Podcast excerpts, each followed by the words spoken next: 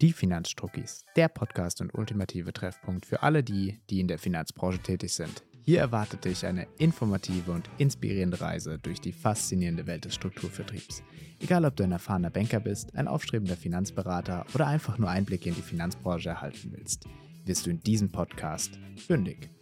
Und damit herzlich willkommen zurück zu euren Finanzstruckis. Äh, schön, dass du wieder da bist, Peter. Eine letzte Folge vor, vor Weihnachten, glaube ich. Ich glaube, wir planen auch noch eine Weihnachtsfolge, die kommt dann danach. Und heute haben wir uns darüber oder wollen wir uns darüber unterhalten, ähm, da wir schon mal eine Folge zum Thema Qualität gemacht haben. Und ich glaube, dass immer so der Punkt ist, der in den meisten Strukturvertrieben einfach am öftesten kritisiert wird. Haben wir gesagt, komm, ähm, das nehmen wir nochmal zum Anlass dieses Jahr, um nochmal darüber zu sprechen. Äh, insbesondere über das Thema Wachstum, ne, weil oft wird ja vorgeworfen in Strukturvertrieben, dass man ja super viele Leute einstellt, die vielleicht nicht geeignet sind für das, was sie tun, dass die Qualität eher minderwertig ist und äh, gefühlt jeder eingestellt wird. Und das ist sicherlich auch gerechtfertigt und wir wollen heute einfach mal darüber sprechen, warum das so ist, was man dagegen tun kann. Ja, schön, dass du, schön, dass du da bist. Ja, ich freue mich auch. Also ich glaube, Qualität ist, wie, wie, du schon sagst, auf jeden Fall ein interessantes Thema, wo man drüber reden kann, wo man drüber reden muss, gerade auch im Strukturvertrieb, gerade in der Finanzdienstleistungsbranche.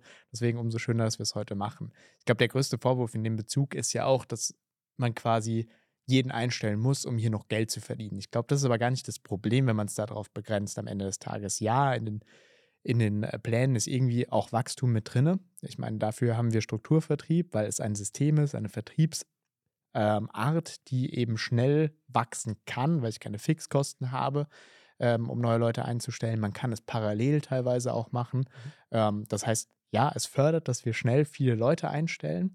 Und deswegen ist es umso wichtiger, dass dann eben die Dienstleistungsqualität stimmt. Aber werden wir später auch noch ein bisschen genauer drauf eingehen. Genau.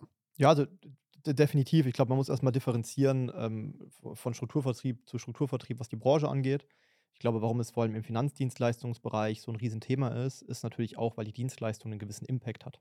Also wenn ich jetzt irgendwelche, keine Ahnung, Kosmetikprodukte, Healthprodukte, was auch immer verkaufe in einem großen Strukturvertrieb und Gott, ich habe irgendwen, der das Produkt nicht verstanden hat oder irgendeinen Nonsens erzählt, der Kunde kauft das, dann hat er halt irgendwie 100 Euro in den Sand gesetzt und das Produkt erfüllt nicht das, was der Kunde eigentlich will.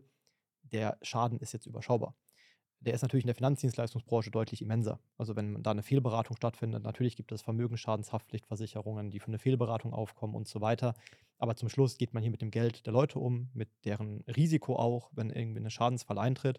Und deswegen ist natürlich hier das Thema Qualität super wichtig. Deswegen ist es auch obstrus, dass es relativ wenig Qualifikationskriterien dafür ja. gibt. Ja, naja, die Qualität würde auch leiden, wenn Strukturvertriebe nicht stark wachsen würden, weil dann wird keiner Junger mehr reinkommen die Alten sterben weg, beziehungsweise gehen in den Ruhestand. Dann gibt es auch da keine Beratungsqualität mehr, wobei auch da ja zweifelhaft ist, ob die Beratungsqualität so gut ist.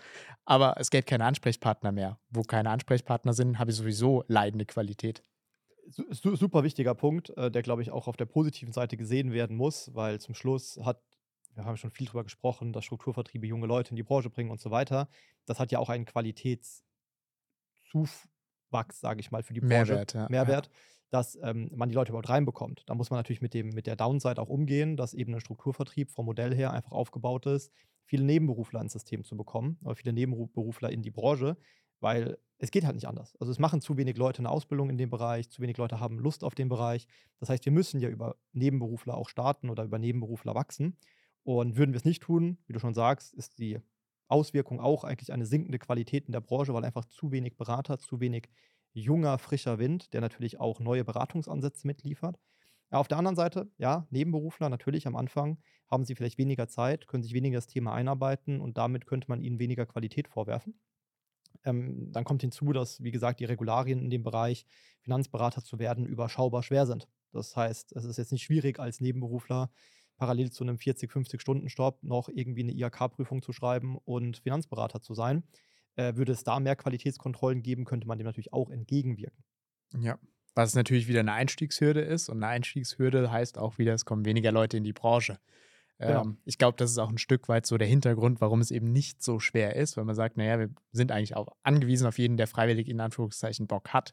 Aber gerade bei uns merke ich das. Ich glaube, wenn die Dienstleistung einigermaßen komplex ist, wenn die Dienstleistung einigermaßen gut ist, kann erstmal nicht so viel schief gehen. Plus diejenigen, die vielleicht sagen, oder wo man jetzt objektiv sagen würde, ey, was machen die da? Ist vielleicht besser, wenn die nicht in dieser Branche sind, die sieben sich meistens selbst aus. Die sind dann vielleicht mal fünf, sechs Monate, vielleicht auch mal zwölf Monate oder sogar 24 irgendwie dabei. Aber die machen dann meistens erstens keine große Beratung oder naja, es ist ja auch noch das Thema, dass wir Mentoren haben, Führungskräfte, die da irgendwie ein Augen drüber werfen. Ähm, das System, die Dienstleistung wirft irgendwie nochmal ein Auge drüber und dann geht es schnell nach hinten los.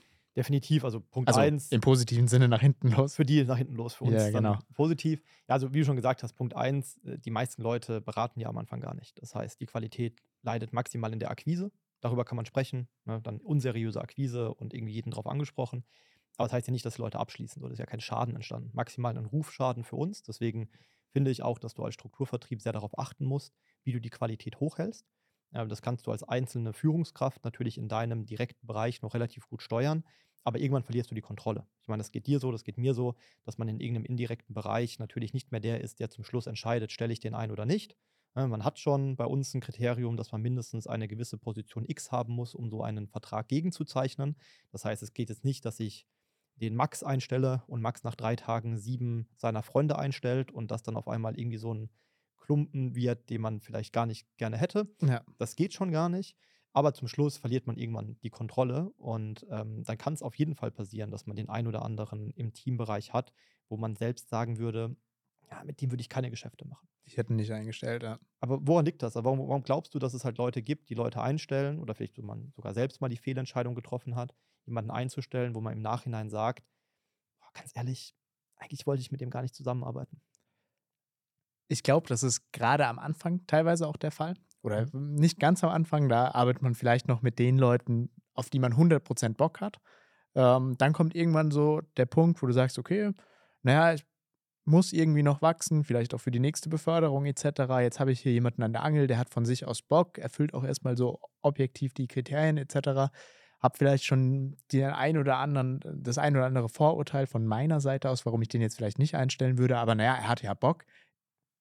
Ich nehme mir mit rein. Ist jetzt nicht komplett scheiße, aber vielleicht auf der Skala äh, von 1 bis 10 eher so eine 6 bis 7 anstelle von einer 9 bis 10, mit denen ich eigentlich zusammenarbeiten würde, nenne ich jetzt mal als einen B-Partner. Ne? A-Partner stellen B-Partner ein, B-Partner entsprechend haben dann nochmal eine geringere Hemmschwelle. Das ist so, würde ich sagen, mit der Hauptgrund. Ähm, ja, das macht Genau, man. also da ist es definitiv genau dieser Punkt des, des Zwangs des Geschäftsmodells. Das muss man einfach sagen. So, das kann man auch gar nicht schönreden. Es ist so, dass wenn ich ein erfolgreicher Strucki werden will, ich viele Leute einstellen muss in meiner Laufzeit. Und wenn ich halt nicht unbedingt unendlich viel Potenzial habe, weil die meisten Leute haben ein Input-Problem, dass sie jetzt nicht tagtäglich 30 Bewerbungen bekommen mit, hey, ich würde ganz gern bei dir anfangen, sondern man muss eben auch hier ganz klar sagen, man ist eher der Verkäufermarkt. Man muss schauen, okay, wie bekomme ich die Leute gegriffen für die Karrierechance Finanz, Finanzdienstleistung. Und ähm, in dem Moment hast du immer das Problem, dass du einen Zwang hast. Und dann werden immer kurzfristig auch vielleicht einfach ökonomische, karrieretechnische Entscheidungen getroffen, zu sagen, hey, über den komme ich an neues Netzwerk ran, um neue Kunden zu gewinnen, über den, wenn ich den ein bisschen pushe, bekomme ich den in eine Position rein, dass er genug Umsatz schreibt, dass ich befördert werden kann. Ganz, ganz viele Fehlanreize, die gesetzt werden, die aber einfach systembedingt sind, die man, glaube ich, auch nie, egal wie man den Karriereplan schreiben würde, komplett rausbekommt. Es gibt immer Fehlanreize. Und ich glaube, würde man zu sehr einschränken, wen man einstellen darf, kann, und das zu sehr, sage ich mal, verwissenschaftlichen, würde es immer davon leiden, dass du eben nicht mehr so stark wächst und vielleicht diese ganze Dynamik kaputt geht. Ja, also wir haben intern für uns bei uns im Team quasi so eine Art Probezeit gemacht von sechs Monaten. Ja, ist natürlich schwierig bei Selbstständigen etc., aber wo man dann schon in den Austausch geht, macht das Ganze hier Sinn für dich? äh, Ne? Vielleicht ist dann auch das Thema, ich bin Mentor, wenn ich nicht so viel Unterstützung gebe, weil ich merke, das macht keinen Sinn, dann wird es sich auch selbst rausnehmen etc. Ähm, also es gibt schon Mittel und Wege in Anführungszeichen, aber es ist systematisch nicht vorgegeben, dass jemand bis dato halt raus sein muss. Aber auch da, ich glaube, es ist wichtig zu sagen, egal in welchem Unternehmen, bei Angestellten gibt es immer diese Probezeiten in aller Regel. Auch die probieren es aus und auch die machen Fehler in der Einstellung, weil natürlich kannst du in ein, zwei Einstellungsgesprächen nicht alles über eine Person ähm, herausfinden. Ne? Auch wir haben jetzt gesagt, äh, bei uns ist die Position Senior Manager.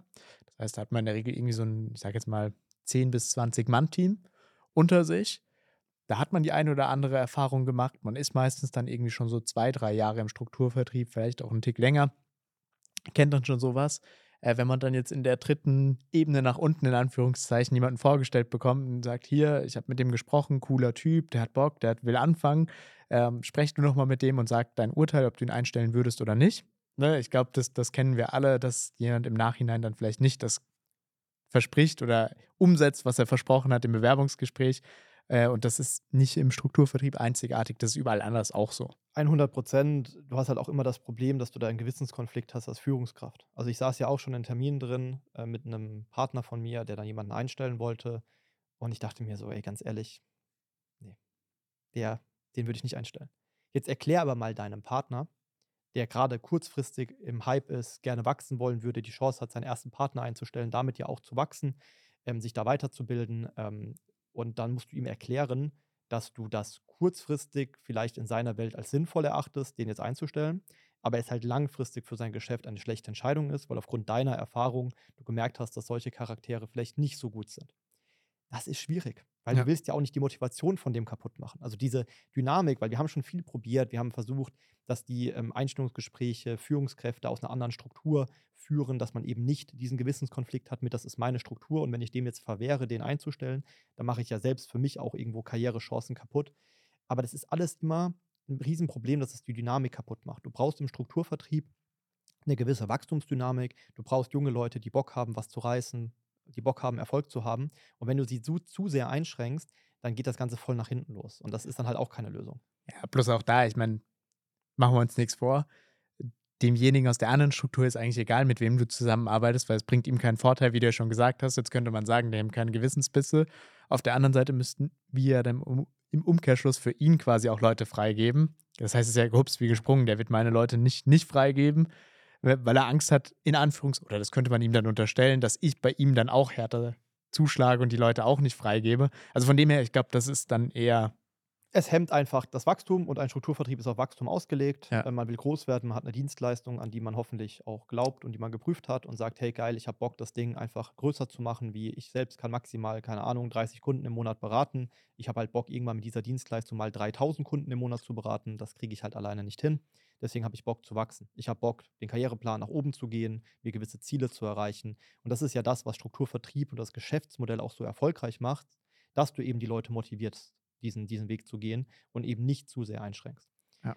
Deswegen, das ist sicherlich ein Thema. Ähm, Jetzt kann man natürlich darüber sprechen, was man dafür noch tun könnte, das zu optimieren. Ich denke, Onboarding ist ein ganz, ganz wichtiger Punkt. Also du hast schon gesagt, wenn man eine gewisse Komplexität in der Dienstleistung hat, dann filtern sich vielleicht die falschen Charaktere, die vielleicht auch einfach nicht die kognitiven Fähigkeiten besitzen, diese Dienstleistung rüberzubringen, relativ schnell selbst aus. Ja, wenn ich natürlich ein Vertrieb bin, der nur eine Produktstrategie fährt oder eins, zwei Produkte verkauft, dann kann ich halt fast jeden einstellen. Weil dem zu erklären auf einem Seminar, auf einem Wochenendseminar, wie das Produkt grob funktioniert mit ein paar Argumenten und du bügelst einfach dieses Produkt über jeden, den du kennst, das funktioniert. In dem Moment, wo die Komplexität höher wird, Es- siebst du Leute auf. Auf der anderen Seite natürlich eine Frage, ob dann vielleicht die Qualität schon an einer anderen Stelle gelitten hat, nämlich an der Dienstleistung. Aber ja, es Genau. funktioniert. Also für den, für den Vertrieb, für diesen Strukturvertrieb wäre es eine super Sache, weil der kann relativ einfach eine gute Beratungsqualität im Sinne, ne, der macht eine gute Beratung mit meinem Produkt.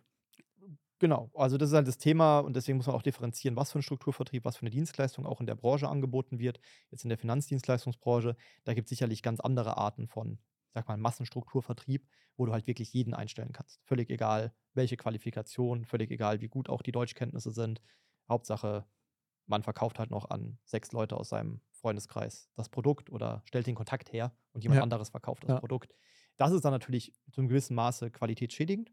Ja, deswegen ist es erstmal wichtig, dass man eine gewisse Komplexität der Dienstleistung hat, damit eben genau das nicht passiert. Ich glaube, weiterer Punkt war Onboarding. Ne? Also, das ist auch für mich ein großes Thema. Natürlich muss man überlegen, wie gestaltet man den Onboarding-Prozess, weil da entscheidet sich natürlich auch so ein bisschen, wer hat Bock auf das Ganze und wer nicht. Und wenn ich natürlich im Onboarding-Prozess das große Geld verspreche und wie einfach das alles ist und du musst halt nichts können, die Ausbildung ist total einfach und kannst viel verkaufen und viel Geld verdienen, Musst nur jeden ansprechen, den du kennst und die kaufen von alleine. genau, wenn ich da keinerlei Anspruch an, keine Ahnung, fachliches Wissen habe oder auch ähm, Qualität in der Akquise und Co., ähm, dann habe ich natürlich auch ein Problem. Das heißt, natürlich kann, kann man mal gucken, auch für die Zuhörer, wie ist euer Onboarding-Prozess gestaltet im, im Strukturvertrieb? Geht es einfach nur darum, die Leute maximal schnell zu motivieren, egal wie, sage ich mal, fähig sie sind? Oder geht es auch zu einem gewissen Maß um Qualität? Also ein paar ein bisschen Fachschulungen in dem Bereich, vielleicht mal ein paar auch Abschlusstests oder irgendwelche Kontrollgremien, die es eben gibt, um zu schauen, dass der Typ zumindest oder die, der, der, der Typ, der im Strukturvertrieb anfängt, ähm, geeignet ist für das, was er tut, ob er eben die Fähigkeiten mitbringt. Ja. Ja, gut. Wir haben viel gesprochen. Ähm, hast du noch irgendwas zu ergänzen, Peter? Ich habe äh, dem nichts mehr beizufügen. nichts, nichts mehr beizufügen, das ist schön. Ähm, wir kriegen es auch immer hier super gut hin, die Folgen zu beenden. Das ist immer so super abrupt.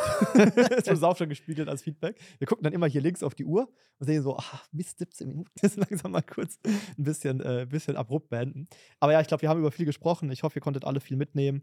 Ähm, Qualität ist sicherlich ein Thema ähm, von, vom Wachstum im Strukturvertrieb. Das wird auch systembedingt nie komplett gelöst sein.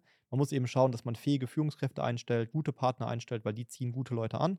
Wenn ich einmal anfange, die falschen Leute anzustellen, dann ist es, sage ich mal, im Worst Case eine Kettenreaktion, die ich ausgelöst habe. Das heißt, bitte, bitte denkt langfristig und denkt nicht nur kurzfristig in der nächsten Beförderung. Das wäre mein Tipp an alle.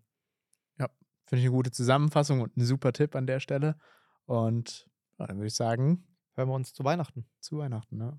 Bis dahin, schönen vierten Advent. schönen vierten Advent.